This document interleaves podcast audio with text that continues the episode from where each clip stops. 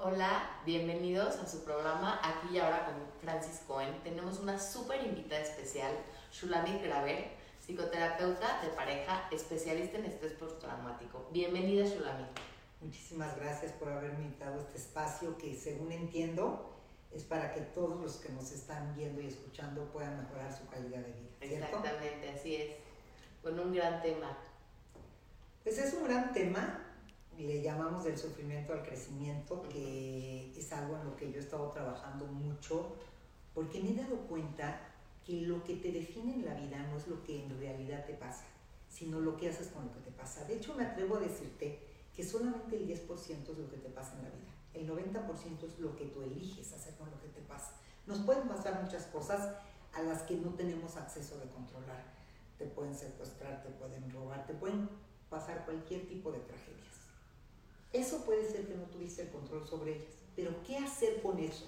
Si eso va a determinar tu calidad de vida, si eso va a agotar tu realidad, que es mi frase preferida, yo creo que nada en la vida puede agotar nuestra realidad. Siempre seremos más que lo que vivimos. Tú eres más que una mujer que le pasó esto. Tú eres una mujer que tienes, puede ser una carrera, que tienes esposo, que tienes familia, tienes muchas otras cosas. Pero Francis, ¿cuál es el problema que, al que nos enfrentamos cuando vivimos una experiencia traumática? Que creemos que eso nos define. ¿Por qué? Porque nos volvemos víctimas.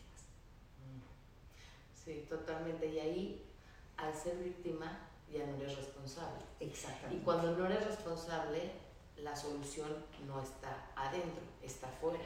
Es, eso es exactamente el problema más importante. Si yo soy víctima de algo y no soy responsable de qué hago con eso, ¿cómo voy a poderlo solucionar?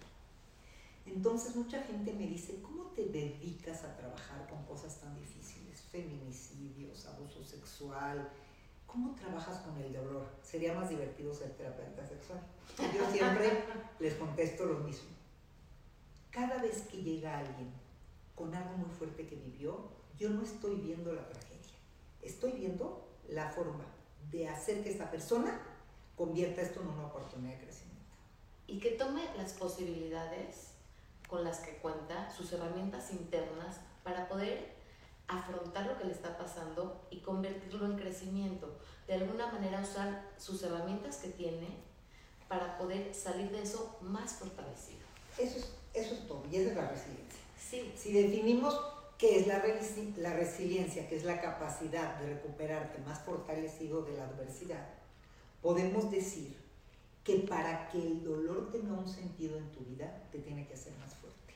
Ahora, se aprende, es lo que tengo entendido. No solamente se aprende, la resiliencia se forja, si se aprende. ¿Sí? Hay mucha discusión si es genética, no es propiamente genética, pero sí hay una parte aprendida Sí. de donde venimos, de cómo nos hemos fortalecido. Pero lo más interesante de todo es que el hombre solo se mueve por sentido, fíjate. Tú no cambias nada en tu vida que no te hace sentido. Vamos a poner un ejemplo vago tonto. Tú tienes 30 kilos de sobrepeso y eh, nadie te dice nada, a tu esposo no le importa. Y tú sigues así por la vida. Pero ¿qué tal cuando vas a un doctor y te dice, te voy a decir el peligro que tienes con esos 30 kilos? Mira, tus rodillas ya están así, ya estás prediabética. Ah, adelgazar tiene un sentido. Me voy a morir, me voy a morir. Y el dolor tiene que tener un sentido. La pregunta que todos se hacen es cómo encontrarle un sentido al sinsentido. O sea, una motivación, de alguna manera. Tienes que tener una motivación Tiene que tener para un tolerar. sentido, un para qué. Claro. Un para qué. Sí. Porque Sí, cuando sí, sí. vivimos una tragedia, desafortunadamente la pregunta es ¿por qué a mí? Exacto. O sea, y no te tendrías que preguntar por qué a mí, tendrías que preguntar para qué. Esa es la pregunta. Si yo tuve que haber vivido esto, ¿para qué? ¿Qué señales del universo de la vida son las que tengo que aprender para crecer? Y entonces le encontramos un sentido a la experiencia y nos convertimos más fuertes. En todo. Trabajo con parejas que tienen una crisis, una infidelidad. Encontrémosle un sentido en su vida a esto para que a partir de acá hagamos un mejor contrato de pareja, crezcamos juntos como pareja. Entonces el para qué es el que te lleva directamente a hacerte responsable y a crecer a partir de lo que O vamos. sea, la responsabilidad como empoderamiento de alguna. Exactamente. Y entonces para mí esa es la cereza del pastel. ¿Por qué le digo la la cereza del pastel, porque no todo el mundo tiene la paciencia de llegar al final del camino en un proceso Dijiste una palabra clave, paciencia. Paciencia. Todo es un proceso en la vida. Tú como terapeuta sabrás que muchos pacientes vienen a terapia por algo fuerte, abortan el tratamiento, no continúan. Entonces, para mí, el último paso del trabajo con trauma o experiencias dolorosas o crisis de vida es la transformación en una oportunidad de crecimiento. Pero ¿qué crees? Muchos no lo hacen. Entonces me conformo con un paso antes, con que logremos resignificar la experiencia. ¿Qué quiere decir? ¿Qué me voy a decir a mí misma de lo que viví? ¿Cómo voy a procesar lo que viví para que en 20 años no siga yo llorando por lo mismo? Pero no tendría que ser primero la aceptación, Sulamita. O sea, como la aceptación de la experiencia, como decir, no pelearme con la realidad. Esto es lo que pasó. Acepto la experiencia y a partir de la aceptación de la experiencia, porque si te peleas con la realidad, yo creo que el sufrimiento en sí no es lo que realmente te hace sufrir. Yo creo que lo que te hace sufrir es pelearte con la realidad. no aceptar lo que está pasando. Es que en el para qué está un poco la aceptación. Y después vendría la, resignificación. O sea, ¿qué me, ¿cómo voy a resignificar? Sí, eso me Porque el cerebro procesa con tus mensajes como que tú te dices a ti mismo. como la narrativa. la narrativa. Si yo me digo a mí que la vida es injusta, que es otra cosa también importante, la vida no es, no es justa. Le pasan cosas buenas a la gente malas y cosas malas a la gente buena. Esa idea de la justicia universal es una teoría que tenemos que romper. Todos estamos expuestos. Más bien la vida es incierta. Aquí me gusta mucho lo que decía Amado Nervo. El cielo es azul, el mar es salado y la vida es incierta. A todos nos pueden pasar cosas, pero lo importante es después con lo que nos pasó. ¿Qué vamos a hacer? ¿Qué vamos a hacer? ¿Cómo lo vamos a resignificar? Y en el mejor de los casos, ¿cómo vamos a hacer que esta experiencia se vuelva en una oportunidad de crecimiento? Que mira, te digo porque luego a la gente le interesa. En este tema del trauma yo estoy, porque yo tuve una experiencia traumática. ¿Nos puedes compartir? A mí me secuestraron hace 12 años, fue una experiencia que cambió mi vida y tengo un libro que ahí cuento toda mi historia, no voy a ocupar ahorita en el tiempo, pero en algún momento tuve mucha violencia emocional y en algún momento que me iban a matar me hice dos preguntas. Si fue el último minuto de mi vida, ¿qué me faltó por vivir? Pero si salgo viva, ¿qué voy a hacer diferente? Y ahí prometí que si salgo viva, me voy a dedicar a volverme una experta en trauma y voy a ayudar a toda la gente que vive una experiencia a hacer algo con su vida. Y esa promesa la cumplí.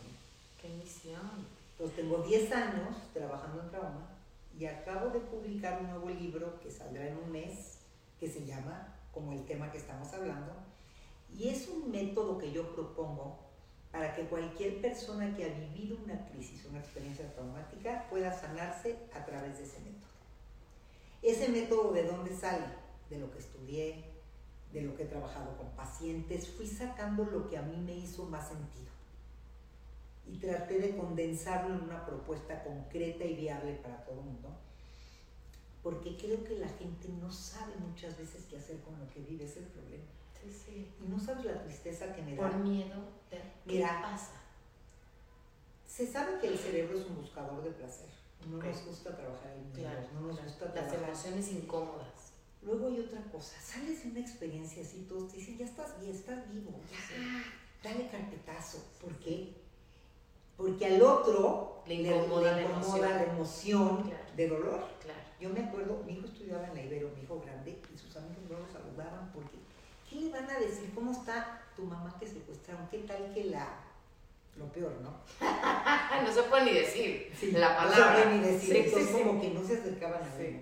Afortunadamente no me hicieron nada físico, aprendí a, a usar mis herramientas terapéuticas. y tuve una experiencia muy interesante y escribí un libro que se llama Agonía en la incertidumbre, que es mi experiencia. Ese libro ya se agotó desafortunadamente y ahora sale este que tiene mi historia y esta propuesta. ¿Y por qué? Porque yo quisiera que todos los que tienen una crisis o un trauma en su vida puedan hacer algo diferente. Y todos que crees, pasamos por crisis y traumas. No necesitan ser un secuestro o una pérdida de un ser importante, porque si no te ha pasado, eventualmente no deseamos esto, pero va a pasar algo que para ti no tiene que ser tan traumático así pero todos eventualmente estamos pasando por crisis emocionales, eh, eh, pérdidas pequeñas, grandes, todo el tiempo. O sea, constantemente. Entonces esto aplica para todos. Eso es lo interesante, que mi especialidad en terapeuta de familia y pareja la junté con lo que hice de trauma, porque ahora creo lo que tú dices.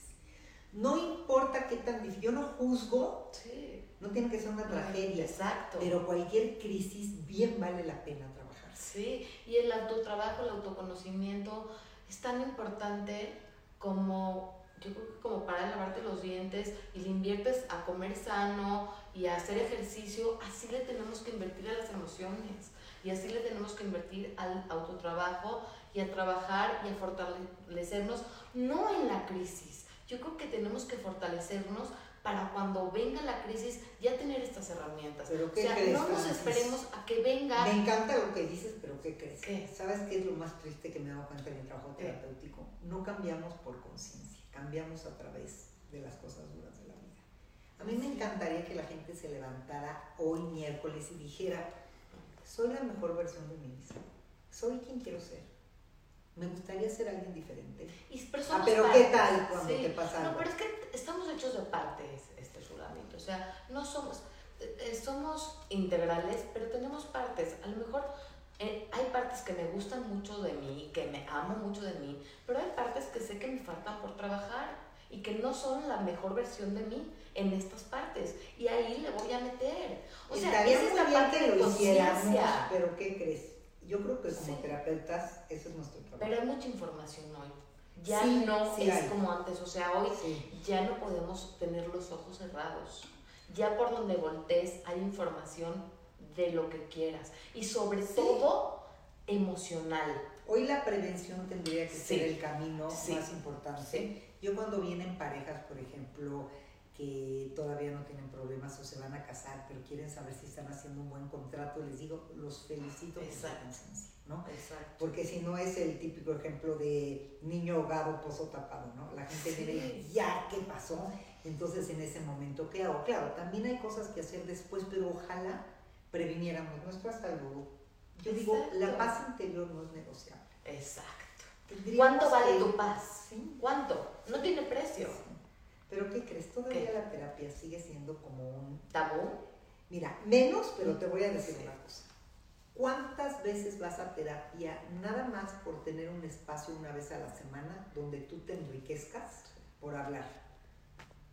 Muy poca gente lo hace.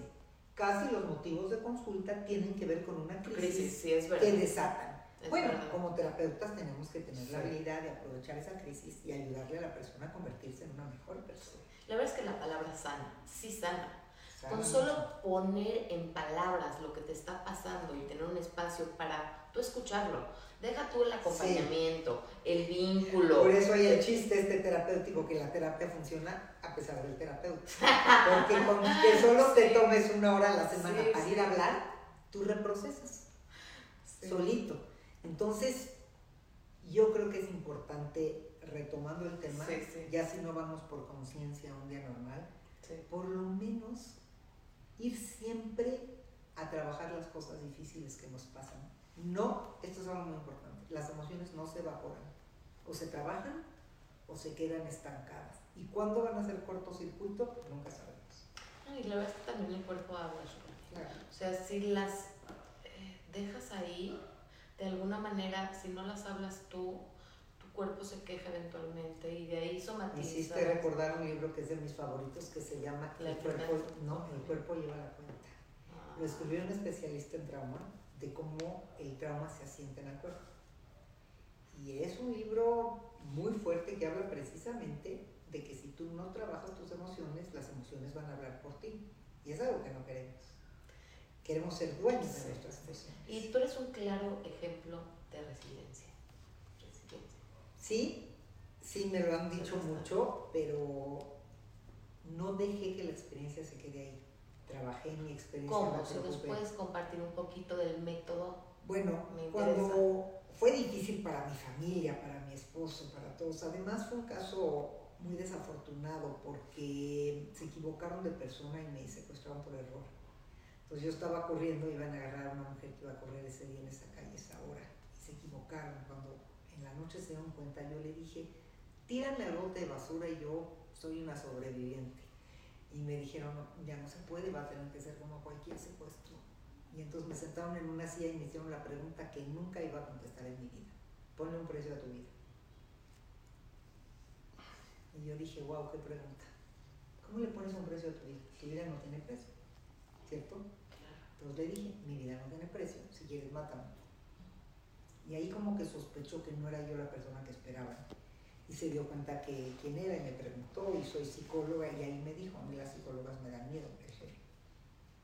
Le dije, le ¿por qué? Si quieres aprovechamos el espacio. y le pregunté de su vida, porque te voy a decir que me salvó mucho, hablando de resiliencia. A mí me apasiona mi trabajo porque me da mucha curiosidad genuina la vida de. A mí me interesa saber cómo te configuraste en la persona que eres. Entonces le pregunté, ¿cómo elegiste esta profesión? Y me contó su vida, una vida muy terrible, terrible, que no justifica lo que hace. Pero empezamos a platicar y me di cuenta que el poder hablar con, con él fue una forma de negociar mi libertad. Porque llegó un momento en que yo a él le significaba tanto que ya él estaba conflictuado en tenerme ahí. Fue un caso muy, muy poco común. Pero cuando yo regresé a mi casa, difícil para mis hijos, mi esposo y todo, dije, yo no voy a dejar que esta experiencia agote mi realidad y agote nuestra vida. Y fuimos a terapia de familia, terapia de pareja, yo terapia individual. Y cuando me recuperé y me sentí mejor, me percaté que hay muy poca gente que sepa trabajar el tema de trauma, que eso es un problema, sobre todo en México. Y fue cuando dije, voy a cumplir mi promesa me voy a preparar, estuve con Pauline Bosch, que fue la que hizo el equipo de las Torres Gemelas, el equipo terapéutico, que es una mujer súper interesante, que escribió un libro que se llama Pérdidas Ambiguas, Ambiguos los. Y ella dice, solo nos han enseñado a que las pérdidas importantes en la vida son las pérdidas, la muerte. Y las ambiguas, la pérdida de tu confianza, la pérdida de tu libertad, esas pérdidas, ¿cómo se trabaja? Y me llamó mucho la atención. Entonces empecé a incursionar en el tema y siento que esa es hoy mi misión. Yo sí le encontré un para qué a mi experiencia.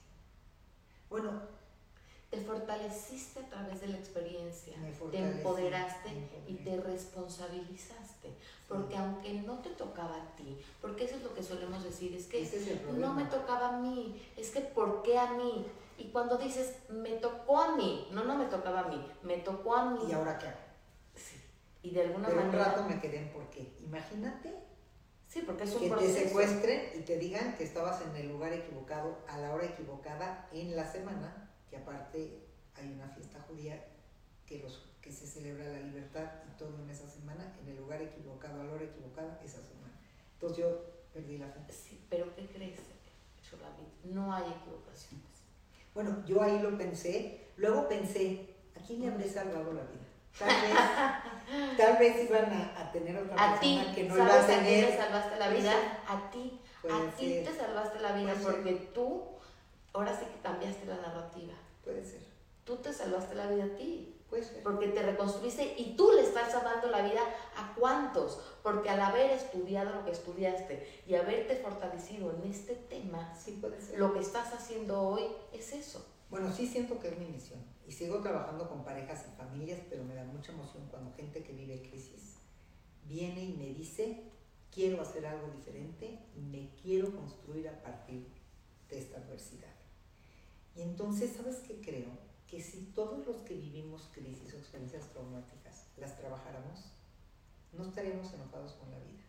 Me parece que mucha gente que vive traumas se queda tan mal que luego retraumatiza porque nunca trabaja lo que vivió. Y yo creo que esa es una responsabilidad, recuperar tu paz, decir, si esta es una segunda oportunidad, mira, pocas veces te vuelven a repartir las cartas de tu vida, pero tú tienes que hacer la jugada. Creo que las crisis y los traumas son momentos en que te vuelven a dar las cartas de tu vida, pero tú tienes que elegir cuál es la jugada que vas a hacer y qué es lo que vas a hacer con la experiencia. Eso sí te corresponde a ti. ¿Dónde la vas a colocar? Como oportunidad o como ahí me voy a quedar para seguir siendo la víctima de por qué a mí para manipular, para protagonizar o para victimizar. O te responsabilizas, te empoderas, te construyes y construyes y generas tanta luz, tanto conocimiento, tanto amor y te amas tanto que puedes compartir tu luz y tu don y tu misión. Pues sí, pero hay que tener la voluntad de hacerlo. Entonces sí es un tema de voluntad. Es un tema de decisión, de voluntad, de creer que hoy puedes hacer algo distinto de tu vida. Si hoy tienes que cuestionar quién eres porque volviste a vivir, ¿eres? ¿Te gusta quién eres o harías algo diferente de ti? Yo he cambiado mucho mi vida, porque a ver, ¿qué me puede alterar después de haber estado de Que se me ponche una llanta, que el güey me marque mal O sea, ¿qué me, ¿qué me, podría alterar hoy? Después de, de, que me hayan quitado mi libertad y haya regresado a la vida. Pocas cosas. Yo antes era poco tolerante, me alteraba muy fácil. Entonces, sí he cambiado muchas cosas, pero vuelvo a repetir lo mismo. Ojalá cambiáramos por conciencia por decir... Y si no lo hacemos por conciencia, saber que a lo mejor como lo dije, no necesitas llegar a ese extremo de crisis, saber que todos los días y cada momento tenemos una oportunidad para mejorar, para ser más tolerantes con los de afuera, empezar con nosotros mismos, perdonarnos primero por no ser perfectos, por no llegar a lo mejor donde queremos llegar y como ser más amables, ser más cálidos, ser más cariñosos, empezar por nosotros mismos. Tener y más empatía, ¿no? con el otro. Más compasión. Más con la compasión, con el perdón. Y como que cuando empiezas con eso, pero sí creo que tienes que empezar contigo. Porque no puedes hacer para afuera lo que no es para adentro. Entonces sí empieza con un trabajo personal. Y cuando tienes ese trabajo personal, que bueno, llega en crisis, como dices, este, cuando no es una crisis es un berrinche, cuando te quedas ahí es nada más un berrinche, pero cuando realmente es una crisis que necesitas moverte, que es lo que te lleva a moverte a buscar ayuda y a pedir ayuda, y lo que los invito es pidan ayuda, no están solos, pedir ayuda no es de pena, no es de gente débil, es de gente fuerte, porque la vulnerabilidad no es señal de debilidad, es señal de fortaleza, ¿no? Porque muchas veces nos confundimos con ir al psicólogo significa que algo está mal y me da pena porque significa que estoy mal. No. ¿O qué tan mal estoy para Sí, no. Es, soy fuerte y tengo ganas de conocerme más, de conocer mis debilidades, mis partes eh, luminosas y mis partes oscuras, porque a medida que integremos más estas partes oscuras, por llamarlas así, por estas emociones de enojo, de dolor, de tristeza, y las integramos, a medida que mayor integradas estés, estén más control vamos a tener sobre ellas. Porque cuando dices, no, yo no soy enojona, no, yo no estoy triste, eso sale eventualmente, nada más que no tienes control sobre eso, porque como no lo conoces... Y peor, después de vivir una experiencia traumática, porque como el impacto es tan fuerte, y esto es algo, no sé si tenemos unos minutos. Sí, sí, sí, claro. Este, cuando vives una experiencia traumática, tu cuerpo se pone, esto es muy interesante, en modo sobrevivencia. Mm. Así como ahorita todos pusimos nuestro teléfono en modo avión o en modo silencio, modo sobrevivencia es una condición natural en una crisis o trauma extremo. ¿Por qué? Porque se colapsan las emociones, hazte cuenta que agarra las emociones para que tú estés listo para sobrevivir Imagínense si en el temblor los rescatistas, en vez de aventarse a salvar a las víctimas, tenían que preguntarse, ¿será que está fuerte la cuerda? ¿Será que mi esposa le dará miedo y no sé si regreso y tengo un niño de dos años? ¿Será que la víctima de abajo pesa 180 kilos y no la puedo subir? Sí, no haría nada. No haría nada. Entonces en ese momento te avientas. Pero ¿por qué, ¿por qué la gente se confunde después porque dice, ay, me cayó el 20 mucho tiempo después, en el momento no, porque después de que estamos a salvo, el cuerpo no aguanta mucho tiempo en modo sobrevivencia porque se quema la hormona del estrés, que es el cortisol. Entonces las emociones regresan y es cuando dices, ¿cómo fui capaz de pensar en que me iba a escapar la segunda noche? Que lo iba a hacer. ¿Cómo fui capaz de aventarme a rescatar a estas... ¿Cómo hice esto? Es como no medí las consecuencias porque las emociones no estaban ahí, te protegen no estando. Pero después, el típico estrés postraumático, por eso sucede entre el segundo y el sexto mes después de haber vivido una experiencia traumática, porque es cuando las emociones regresan. Antes estás eufórico. Y ahí es donde la gente se confunde. Dice, pero si estaba yo también, ¿qué me pasó? No, estaba en la euforia, porque estaba manera, en modo sobrevivencia. Hasta que el cuerpo sale de modo sobrevivencia, y es el, el término survival mode, muy famoso, no lo inventé yo, es que regresan las emociones, y es cuando necesitamos trabajar toda la maraña de señales y cosas que nos están El cuerpo es muy sabio y muy, sano y nuestro instinto es a sobrevivir.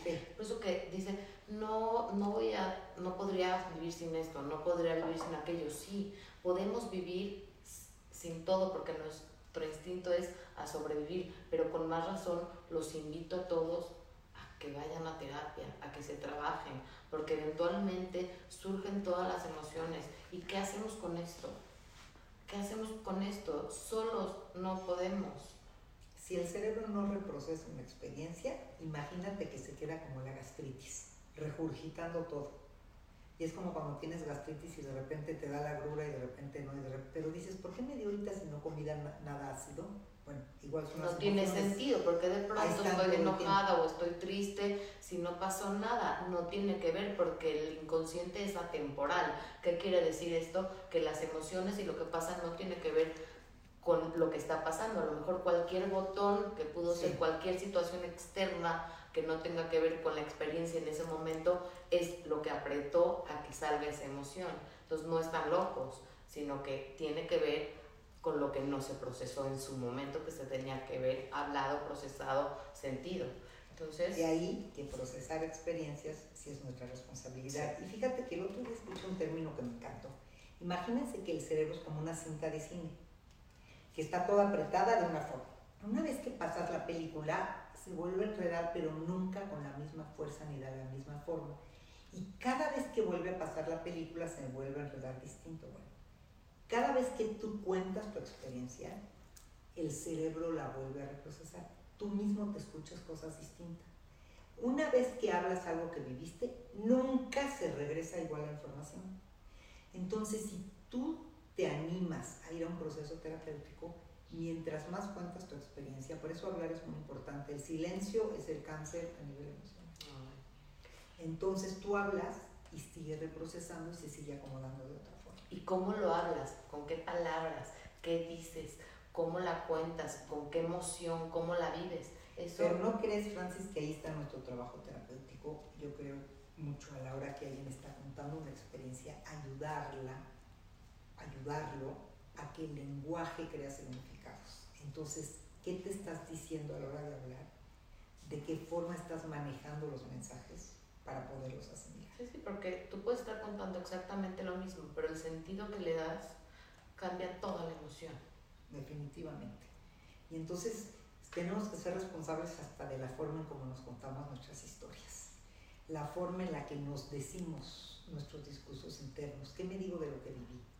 Y cómo me hablo constantemente, también es bien importante, cómo me hablo todo el día, cacharnos, cómo te hablas con amor, dices, híjole, la regué ahorita, pero pues ahorita lo, lo hago bien, soy una linda persona, soy una buena persona, este, eh, tengo éxito, la voy a hacer, la voy a armar, voy para adelante, soy una buena mamá, o, híjoles, no, soy una burra, no la regué, sí, como siempre la riego, pero es que son discursos constantemente que nos estamos hablando todo el tiempo y como te vas hablando, actuando porque tienes esa responsabilidad contigo de hacerte creer que lo que te, te hablas, eres. Más bien, más fuerte que eso. Yo creo que la realidad no existe, la construyes con tus discursos tu realidad está hecha de lo que te dices.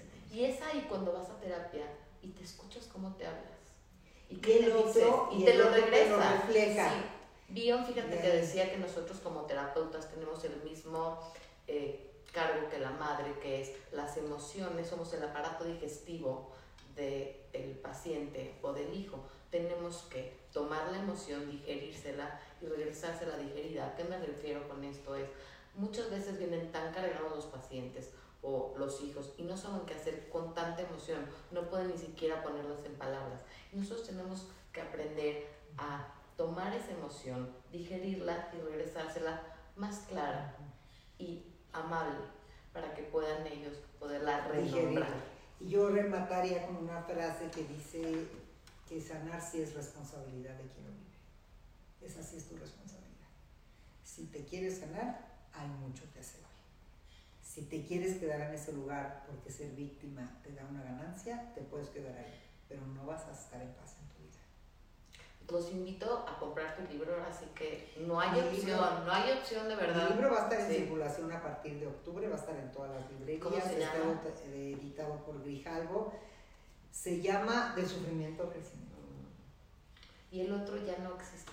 El otro se llama Agonía en la incertidumbre, experiencia de un secuestro. El otro día me dijeron que alguien encontró uno en Amazon y por ahí en una librería perdida. Pero en este nuevo libro son dos partes. Ah, ok. Incluye este primero. Ah, bueno. Justamente cuento mi historia, contada 10 años después, un poco más, mejor contada.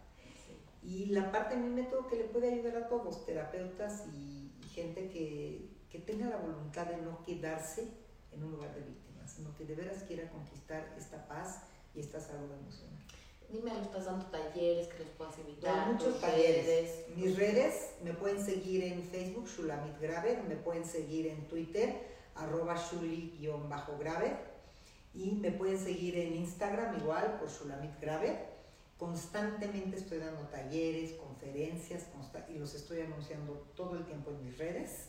Voy a dar uno a fines de septiembre que se llama Cómplice de tu cuerpo, cómo ser cómplices con nosotros mismos en vez de estarnos peleando. Y bueno, los invito a que me sigan y a ti te agradezco Ay, enormemente el espacio. Ojalá es la primera vez que estoy contigo, pero puede ser el principio de muchas cosas juntas. Muchas gracias, Shulani. Un verdadero gusto. Gracias a todos. Compartan, por favor, que les llegue a muchos. Y ahora sí que tenemos un compromiso con nosotros bien grande, ¿no? Este, grande. y muchas gracias. Gracias, Shulani. Gracias A por estar aquí, gracias por tu tiempo y tu plática que estuvo muy interesante. Gracias por compartir. Gracias.